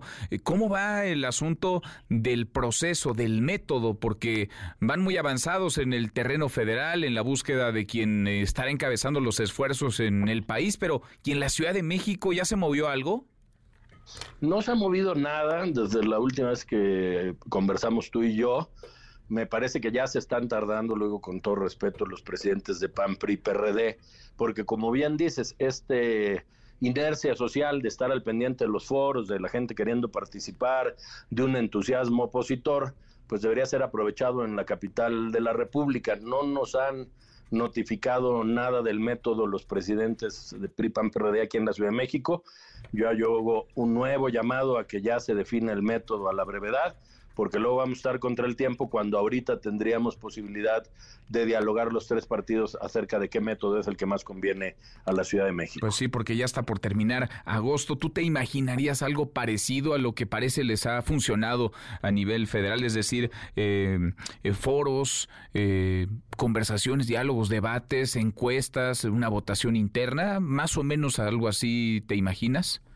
Yo creo que sí, como bien dices tú, hace un mes y medio antes de iniciar este proceso de selección del candidato a quien encabece el frente, todo el mundo hablaba de las corcholatas y ayer revisaba yo los principales periódicos nacionales y todos hablaban de nuestras dos candidatas. Creo que el método un método democrático e innovador, pues siempre despierta pasiones, como lo decías tú. Yo sí me imagino algo muy similar, guardada proporción por el número de votantes que tiene la capital, pero si hay un lugar donde la gente está informada, está politizada, es analítica, es justamente aquí en la capital y yo no vería por qué no tuviéramos un método similar. Pues sí, se están, se están tardando porque al rato van a comenzar a moverse en la 4T, seguramente en cuanto concluyan su proceso eh, federal, en cuanto anuncien al candidato, candidata, virtual candidato, candidata el 6 de septiembre, se comenzarán a mover y sería deseable en el frente si quieren ganar. Tú ves un diagnóstico posible, ¿no? Digamos, es posible el triunfo del Frente Amplio en la Ciudad de México. Si quieren ganar, pues tendrían que moverse ya.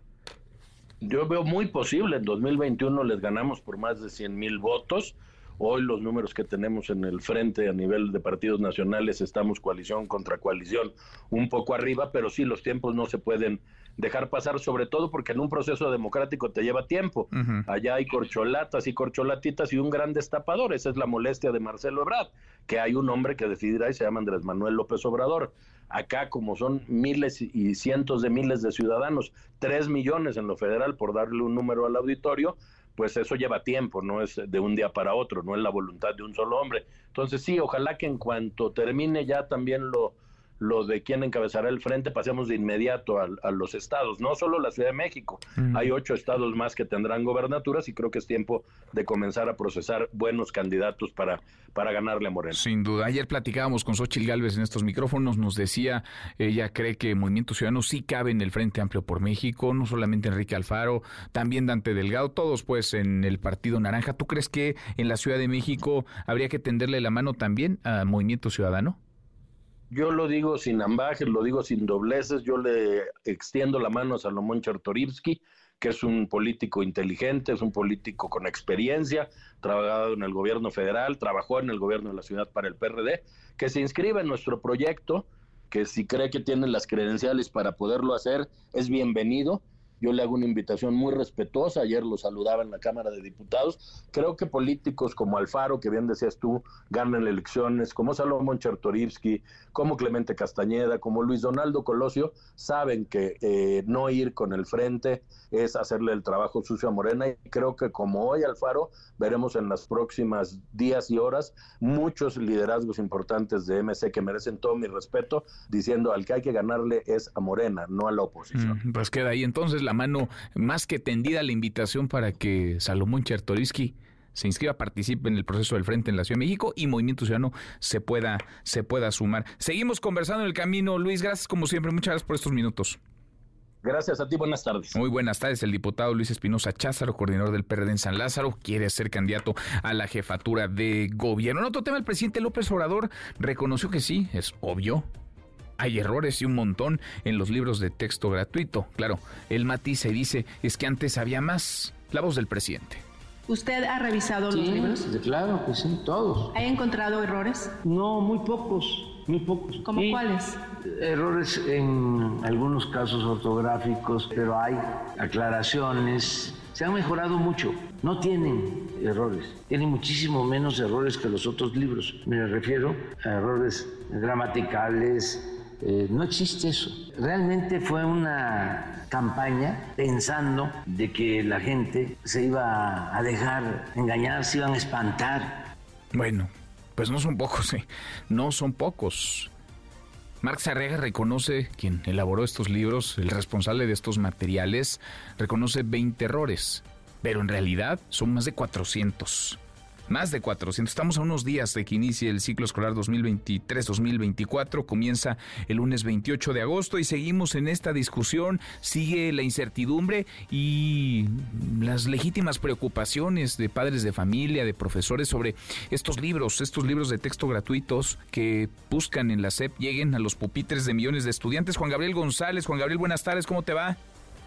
¿Qué tal, Manuel Auditorio? Muy buenas tardes. Efectivamente, a menos de cinco días del inicio del ciclo escolar 2023-2024 en el sistema básico, un juez federal concedió el amparo a la Unión Nacional de Padres de Familia y al Frente Nacional por la Familia, por medio del cual ordenó la suspensión de la entrega de libros de texto gratuito en todas las escuelas públicas del Estado de México. Las organizaciones que promovieron la resolución judicial consideran que el contenido de los libros es doctrinario a favor de la 4T y del comunismo, además de que fomenta el lenguaje inclusivo y la ideología de género en agravio, dicen, de la educación de calidad. Alfonso Bravo Álvarez Malo, abogado que lleva el champaro, informó que con esto las autoridades educativas del Estado de México están obligadas a detener a la de ya la distribución y entrega de los manuales de aprendizaje y si no hay una revocación en las siguientes horas, los profesores y alumnos mexiquenses iniciarán el nuevo ciclo sin los libros de texto. Así lo explicó el abogado. Con este amparo evitamos la distribución de estos libros en todas las escuelas del Estado de México. Este amparo lo promovimos el día viernes y es un gran triunfo para los padres de familia que involucrados en la educación de sus hijos están pidiendo al juez que se vigile, que la educación que se imparta sea una educación de calidad basada en temas científicos y no en temas ideológicos. Manuel, ¿de qué tamaño es la afectación de esta resolución judicial? Pues decirte que el Estado de México tiene la plantilla estudiantil de nivel básico más grande de todo el país. Estamos hablando de entre 3.4 a 4 millones de alumnos de kinder primaria y secundaria. Cabe mencionar que este freno a la entrega de los libros para kinder primaria y secundaria también se da en el contexto del cambio de poderes en el Estado de México, pues el próximo 15 de septiembre entra en funciones la gobernadora electa de Morena, Delfina Gómez Álvarez, por lo cual aún se desconoce si la saliente administración prista acatará el amparo judicial o dejará esta tarea a la próxima gestión de la 4T. De entrada, no hay distribución de libros de texto en todo el Estado de México. Ándale. Oye, ¿todavía hay alguien despachando ahí en el gobierno del Estado de México o, ya bajaron la cortina y hay que se administre sola la, la, entidad, el gobierno, la administración pública, que se gestione como, como pueda, quienes puedan, esperando a Delfina Gómez Juan Gabriel? Es decirte, Manuel, lo que vemos en los medios de comunicación es que de membrete hay gobernador, eh, de membrete hay secretarios, de membrete hay directivos, pero en el ejercicio visible, en el aparato burocrático, parece que ya bajaron la guardia, no desde hace una semana, ¿eh? desde el 4 de junio. Sí, sí. ¿Hace cuánto no tiene, por ejemplo, el gobernador Alfredo del Mazo un evento público? No, ayer tuvo uno, pero solamente está dando, los últimos eventos del gobernador, digamos así, son como unos informes. Ayer tuvo el último de los que se recuerda, con el tema económico, donde está dando a conocer lo que él le llama legados en materia económica y crecimiento de inversión. Bueno. Gracias, Juan Gabriel, muchas gracias. Pendientes, buenas tardes. Muy buenas tardes. Hoy en temas de seguridad y justicia, uno de los presuntos homicidas del periodista Armando Linares López, director del portal Monitor Michoacán, fue detenido, lo agarraron tras una persecución en Zitácuaro. Marco Antonio Duarte, Marco Antonio, buenas tardes. Hola, ¿qué tal Manuel? Te saludo con mucho gusto, al igual que a nuestro auditorio. Efectivamente, como tú bien lo comentas, autoridades estatales y federales han capturado a uno de los supuestos homicidas del periodista Armando Linares López, quien era director del portal de noticias Monitor Michoacán. Esto tras una persecución policial militar que se registró en el municipio michoacano de Zitácuaro.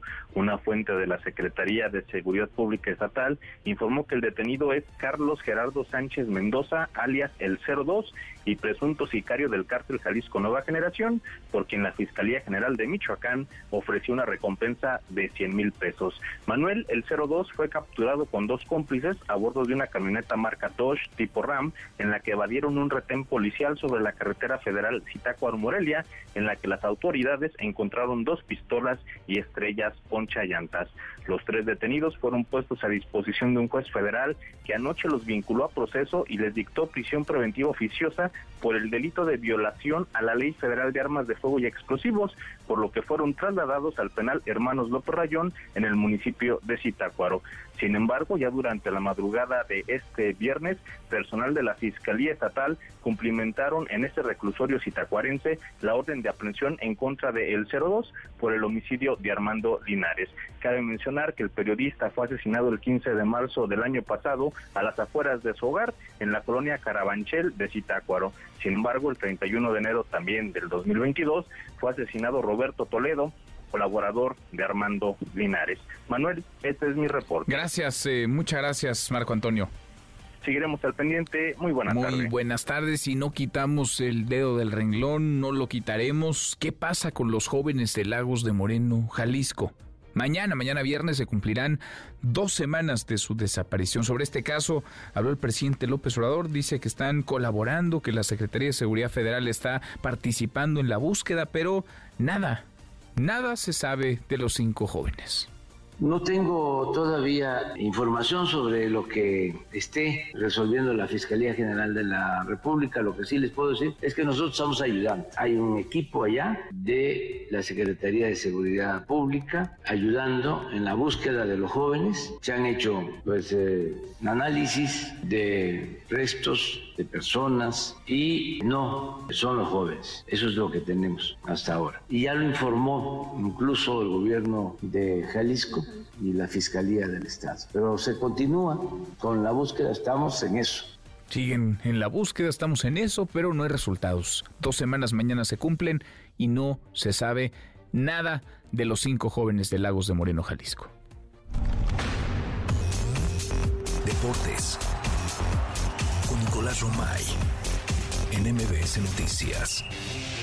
Querido Nico, qué gusto, qué gusto saludarte, ¿cómo estás? Yo muy bien, Manuel, ¿y tú? Bien, acá andamos. ¿Seguro? ¿Bien? Pues eh, perdió el Necaxa, tú dirás. Exacto. Lo de siempre, ¿no? Lo de siempre. No sé, no sé si lo, no sé si lo de siempre, Manuel, pero ayer como que te quisieron ilusionar, ¿no? O sea, como que Siempre, quisieron sí, así, sí, sí, em- empezando dándote cariño y tal, y de repente, pues duró poco. Arrancó ganando Necaxa el minuto 2, 1 por 0, parecía que la historia iba a ser diferente.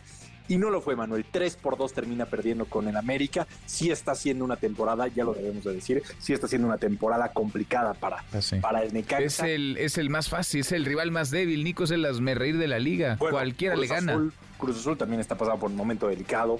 Eh, Puebla, lo mismo, sí. Pero sí, el último lugar lo ocupa Cruz Azul y, y- y Necaxa, ¿no? Pachuca ayer le ganó a Cruz Azul 1 por 0 en el Estadio Hidalgo. Gana Pachuca. San Luis, Atlético San Luis 3 por 0 derrota a León. Qué resultadazo de Atlético San Luis. Se anda bastante bien el equipo de, de San Luis con todo y que se llevaron a su director técnico, porque recordarás, Manuel, que el América, cuando se va el Tan Ortiz, tiene que traer a Jardine de emergencia y le roban el proyecto a San Luis de un momento a otro y a pesar de eso, pues San Luis ahí va dando resultados. Pues sí. Pues sí, oye, ayer me asomé por puro morbo a ver qué encontraba en las redes sociales de los eh, de los eh, propietarios o de los directivos del Nicaxa, la familia Tinajero. Nada, ¿eh? Na- nada. Uno que otro retweet ahí de. Pues yo creo que del 2021 22, cuando ganaban algún partido. Yo creo que tendría que haber una disculpa a la afición. Están en el aniversario 100 de un equipo, pues que si bien no tiene la gran afición, sí tiene una enorme historia. Una disculpa al menos, o una explicación del desastre que, que hay en esa institución y con el Necaxa. cinco partidos disputados, han empatado dos y han perdido tres, tienen dos puntos, son lugar 16 de la tabla. Puebla tiene un punto nada más. solamente Eso, eso en la Liga MX, pero en la Leagues Cup los golearon y si nos vamos al torneo anterior, perdieron también los últimos juegos. Sí, de acuerdo, ha sido muy complicado y muy complejo para, para Necaxa. A lo mejor no les importa, a lo mejor No, 12, claro. 12 juegos seguidos sin ganar, Nico. No, yo creo que sí les importa. Si armamos un equipo tú y yo les ganamos. No sé, no sé, man, tampoco. Yo creo que sí, yo creo que sí. Yo te he visto jugar, juegas bien, Nico. Sí, Sí, pero, sí, bueno, sí, sí. Pero 12 pero- juegos sin ganar, 12 partidos al hilo sin ganar. Bueno, Sí, es un número que, asombra, evidentemente, pero también va de, de la mano de la mediocridad de la liga, Manuel, porque si tú pusieras ascenso y descenso con los últimos lugares de la tabla descienden, pues todos tendrían que invertir más para no pasar por esto. Pero fíjate, primero ya estaba mal el formato, ya estaba mal el esquema del porcentaje. El porcentaje cuida mucho a los equipos. Bueno, después de, del porcentaje decidieron de plano quitarlo y poner una multa. Entonces, pues tú dime, ¿qué consecuencias va a tener este Necaxa o este Puebla o este Cruz Azul? ¿Qué Pues sí. consecuencias? pues sí. No, no, no hay consecuencias, pero oye, por lo menos una explicación. O ya de perdida una disculpa y listo. Y listo. Algo, Bueno. ¿no? Algo, Pues que se vea que hay alguien ahí. A lo mejor no hay nadie allá adentro. Vamos a tocar la puerta a ver si alguien abre. A ver si alguien te, te ayuda. A Tú ver si alguien. para presidente. No, yo, yo para qué, no, no. Yo aquí estoy muy bien. ¿No te gustaría? ¿Por qué me quieres quitar de aquí? No, no te que puedes ser las dos cosas, ¿no? Imagina. Podrías hacer las dos cosas de buena manera, Manuel. Está bien, pues sí. Director deportivo y gran comunicador. Bueno, lo pensamos, lo, pensamos. Lo, podemos pensar. Oye, Manuel, sigue A ver. ganando Leo Messi, ¿eh? Sigue ganando Leonel Messi de manera muy contundente ahí en la, en la US Open Cup. Derrotó en penales a Cincinnati, ya está en la final, en donde se enfrentará al Houston Dynamo de Héctor Herrera. Transmitimos el partido ayer en, en Claro Sport y fue una locura. De verdad que la gente está muy enganchada con Leonel Messi, con el Inter de Miami, muy enganchada. Pues sí. Qué cosa Messi, ¿no? A donde llega, gana. Sí, ha. Es exitoso, triunfa. Qué cosa. Sí, lo ha logrado. Nico, en un manera. ratito más los escuchamos. Te mando un abrazo, Manuel. Estamos listos. Claro, Sports por MBS Radio, como cada tarde en esta misma estación. ¿Vas a ir al concierto de Taylor Swift? No, no me invitó Jesse. ¿No? ¿A poco él sí va a ir? Sí, el claro. Ah, ¿es con él el Es tema de los boletos? ¿Es con él? Lleva seis años aquí. Bueno, Manuel. bueno, bueno, bueno. Sí, sí, sí. ¿A cuántos conciertos te ha invitado Jesse Cervantes? Sí, a muchos. ¿Ah, sí? Sí, claro. Nosotros no nos ha invitado a ninguno, fíjate. Ahorita No. le vamos a pasar a reclamar a su oficina. Dile, Va a ir Jesse, ¿eh? Va a ir. Ahorita le reclamamos. Nos cuente, lo deberías de entrevistar mañana para que te cuente el reporte. Ah, sí va a ser- buena, buena. Sí va a ser sí. un gran evento, ¿eh? No, Por lo cómo que no. entiendo, va a ser un gran evento. ¿Cómo no? Buena idea. Nico, abrazo. Abrazo. Nicolás Romay con los deportes. Pausa antes una vuelta por el mundo de la mano de mi tocayo Manuel Marín y volvemos, volvemos, hay más. Internacional. El presidente de Rusia, Vladimir Putin, aseguró que se investigará la muerte del jefe del grupo Wagner, Yevgeny Prigozhin, a quien calificó como un hombre talentoso que cometió errores. Prigozhin lideró el intento fallido de golpe de Estado en su contra el pasado 26 de junio. Quiero expresar mi más sentido pésame a la familia de todas las víctimas. Siempre es una tragedia. Los datos primarios indican que fueron empleados de Wagner. Me gustaría señalar que estas personas hicieron una contribución significativa a la lucha contra el régimen neonazi en Ucrania. En Estados Unidos esta noche, el expresidente Donald Trump se entregará a las autoridades de Georgia y permanecerá brevemente en una prisión del estado tras ser acusado de intentar revertir el resultado de las elecciones presidenciales de 2020 en aquel estado. Es la primera vez que un expresidente será fichado como presunto criminal y se le tomará una fotografía para el archivo. De ganar la presidencia en 2024, Donald Trump no podría indultarse en este caso, pues depende de un gobierno estatal y no federal, por lo que no podría pisar el estado aún siendo presidente. Siga a Manuel López San Martín en redes sociales. Twitter, Facebook y TikTok. M. López San Martín. Continúa con la información con Manuel López San Martín en MBS Noticias. MBS Noticias con Manuel López San Martín. Continuamos. Seguimos, cruzamos la media de la hora con 35 ayer, deslucido porque no estuvo quien va punteando en las encuestas. Debate, primer debate entre los aspirantes a la candidatura del Partido Republicano en Estados Unidos. Hoy la nota estará, vaya, como desde hace mucho tiempo, sobre eh, la persona de Donald Trump. Por primera vez en la historia un expresidente se entregará ante la justicia para responder por acusaciones, señalamientos de haber estado detrás de una intentona de fraude electoral en Georgia. José Díaz Briceño, colaborador de MBS Noticias en Washington. José, gusto en saludarte, ¿cómo te va? Hola Manuel, ¿cómo estás? Así es, son días importantes aquí en Estados Unidos y algunos consideran históricos, pues bien decías, son cuatro ya acusaciones que acumula el expresidente Donald Trump en distintas jurisdicciones y esa situación misma fue algo que resaltó ayer en el debate presidencial de ocho precandidatos republicanos a la Casa Blanca para la elección de 2024. En este evento que ocurrió en la ciudad de Milwaukee estuvieron justamente ocho precandidatos que van desde personajes tan importantes como el gobernador de Florida, Ron DeSantis, hasta gente un poco más desconocida como Asa Hutchinson, quien fue jefe de la DEA durante la administración eh, de George W. Bush. Eh, recordemos, en el debate ayer en la noche se discutieron temas tan eh, importantes como el financiamiento de Ucrania como un aliado estratégico de Estados Unidos ante la invasión rusa, también situaciones como los derechos de la educación y, la, y, también la reproducción de los, perdón, los derechos reproductivos eh, un tema, sin embargo, Manuel, que destacó fue eh, justamente las preguntas alrededor de la frontera, la inmigración y la relación con México, así como el combate a los cárteles de la droga, particularmente por el tráfico de fentanilo. Y es ahí donde el gobernador de Florida, Ron DeSantis, una vez más tomó esta posición dura contra México, asegurando que en su primer día ordenaría que fuerzas especiales del ejército estadounidense fueran a México. Sin embargo, escuchemos directamente sus palabras de lo que dijo ayer Ron DeSantis en el debate republicano. ¿Usted apoyaría el uso de la fuerza militar de Estados Unidos en ese sentido? Sí, lo haré el primer día. Las cosas están así. Los cárteles están matando a decenas de miles de nuestros conciudadanos. ¿Quiere hablar de un país en decadencia?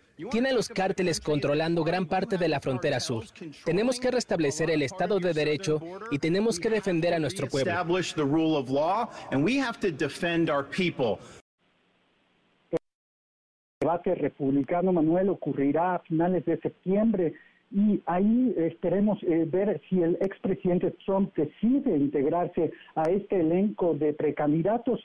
Y sin embargo ayer la sombra pesó sumamente fuerte, pues la pregunta quizá más importante del debate fue si estos aspirantes apoyarían a Trump si resultara electo como el abanderado republicano seis de los ocho eh, pues, em, eh, personas que estuvieron en el presidio aseguraron que así lo harían. Y es decir, el tema más importante del momento, la situación jurídica de Trump no está afectando. Hay que decir que ya todo está listo para, para que esta tarde Trump se presente ante la cárcel del distrito de Fulton en eh, Georgia, este estado tan importante para la elección de 2020, donde enfrenta una acusación para revertir los resultados. Trump estará presentándose, se le tomarán las huellas digitales, se le tomará una fotografía que será distinta a lo que ocurrió en tres procesos previos y más tarde, en, septiembre, se declarará en una audiencia de presentación eh, culpable o inocente, Manuel. Esa imagen, porque es muy morbosa, solo el hecho de imaginarla ya despierta eh, morbo. ¿Esa imagen la podremos conocer, José, o no? ¿No la hacen pública las autoridades?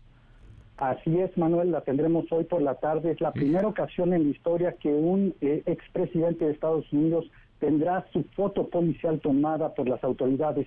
Es por eso que se viven días muy intensos. Qué cosa. Pues lo veremos si ya la comentaremos. Abrazo hasta allá. Gracias. Gracias, José. Hasta luego, Manuel. Hasta muy pronto. Muy buenas tardes. León Krause. En MBS Noticias. León, querido León Krause, qué gusto saludarte, ¿cómo estás? El gusto es mío, Manuel, ¿cómo estás? Bien, tiempos inéditos, ¿no? Allá va Donald Trump otra vez en el ojo del huracán, León. Sí, parece que comenzamos así eh, eh, ya una, una gran cantidad de llamadas eh, y, de, comentarios, porque en efecto, en efecto lo son. Cada día resultan más inéditos, pero lo de hoy, pues sí, lo de hoy va a ser completamente histórico y una situación lamentable por donde se le vea, porque el, el hecho de que un expresidente de Estados Unidos vaya a ser fichado y tenga Ay, perdimos a León, a ver si recuperamos a León Krause. Esa imagen ya para la historia, que seguramente te, decía yo que, es lamentable, Manuel, que tengamos esa, esa imagen que queda ya para, para la historia y que seguramente será utilizada por Trump eh, y por sus simpatizantes para ponerla en, en miles de camisetas una imagen muy eh, útil políticamente hablando en temporada electoral. Oye, increíble, ¿no? Que esa imagen histórica, no vista antes, eh, ningún expresidente, vaya, ha sido fotografiado en una circunstancia parecida, similar a la de Donald Trump, le vaya a sumar en lugar de arrestar en términos políticos, León. Pues le va a sumar seguramente con su con su base. Eh, Donald Trump es, es amo y señor del, del Partido Republicano, ya digamos se llega a a, eh, eh, digamos, eh, instancias pues casi absurdas, Manuel. Ayer, por ejemplo, en el, en el debate presidencial en donde Trump no estuvo, todos estaban vestidos de Donald Trump, parecía como Halloween, eh, traje, oscuro, corbata roja brillante, todos imitando a Trump. Es una, es una cosa de verdad que si no fuera trágica sería cómica y todos estos hombres y una mujer tratando de alcanzar a alguien que es, pues que es inalcanzable pues en las preferencias dentro del Partido Republicano. Sí, sí, sí, Donald Trump que no se que no se presenta, que no se para ahí y con su ausencia gana además el, el, debate y los demás haciendo cualquier cosa, ¿no? Lo que sea con tal de llamar la atención, León. Sí, y algunas figuras, pues, eh, eh, pues francamente, eh, que, en otros tiempos parecerían dignas de los márgenes, Manuel, de la política estadounidense, con discursos alarmantes el partido de Ronald Reagan de pronto con candidatos eh, que titubean para criticar eh, el, imperialismo salvaje, voraz, cruel de, de, Vladimir Putin, por ejemplo. En fin, se ven cosas que hasta hace algunos años parecerían impensables, pero no lo son en el partido, en el partido de, de Donald Trump. Eso es lo que es, porque ayer cada vez que alguien se atrevió a criticar en Milwaukee, Wisconsin, a Donald Trump, a pesar de que no estaba Trump ahí, recibió recibió sendos abucheos. Es el, el amo y señor del Partido Republicano. Pues se dice fácil, ¿eh? No, es algo muy serio, tiene, inédito. Tiene su chiste, sí, sí, sí. Y más con lo que representa el personaje. Y lo platicamos a manera casi de anécdota, León, pero es gravísimo, ¿no? Lo que eso implica, lo que representa, digamos, eh, para una eh, democracia, para un país de leyes, de instituciones como tendría que ser los Estados Unidos. El que Donald Trump esté punteando y por tanto la carrera republicana, pues vaya, tendría que encender muchos, muchos focos de alarma. Imagínate nada más, me quedo con una, un momento el día de ayer, le preguntan eh, en, eh, en, el debate a los candidatos si a, pesar de que Donald Trump resultara, digamos, eh, lo, encontraran culpable de, de, estos cargos, 91 cargos que enfrenta, alguno de estos casos, si lo encontraran culpable, resultara condenado Trump en una corte, eh, aún así lo apoyarían para ser candidato presidencial de su partido y seis de los ocho candidatos, seis de los ocho, eh, muchos de los cuales han sido objeto de burlas. Bueno, su ex vicepresidente Mike Pence, al que Donald Trump básicamente envió al matadero casi literalmente, Seis de los ocho levantaron la manita. Pues es que sí, ¿cómo, cómo negar al, al Mesías, al amo y Señor? Es impresionante. Impresionante, increíble. Abrazo grande, gracias León. Gracias a ti, Manuel. Muy buenas tardes. Cuarto para la hora, pausa, volvemos, volvemos, hay más. Redes sociales para que siga en contacto: Twitter, Facebook y TikTok. M. López San Martín. Continúa con la información con Manuel López San Martín en MBS Noticias. Ya estamos de regreso. MBS Noticias con Manuel López San Martín. Continuamos. Luciana Weiner en MBS Noticias. Luciana, qué gusto saludarte como cada semana. ¿Cómo estás? Manuel querido, muy buena tarde para ti, para todo el auditorio. Muy, muy buenas tardes, Luciana. Siempre, pues, eh, creo que poniendo el acento en donde tiene que estar y hoy lo colocas en un asunto de esos que de pronto pasan, pasan de noche y no ganan el reflector informativo y tendrían que ocuparnos. El DIF Morelos envió a 55 adolescentes a un anexo donde la Comisión Nacional de los Derechos Humanos documentó tortura todo tipo de torturas y vejaciones, Luciana.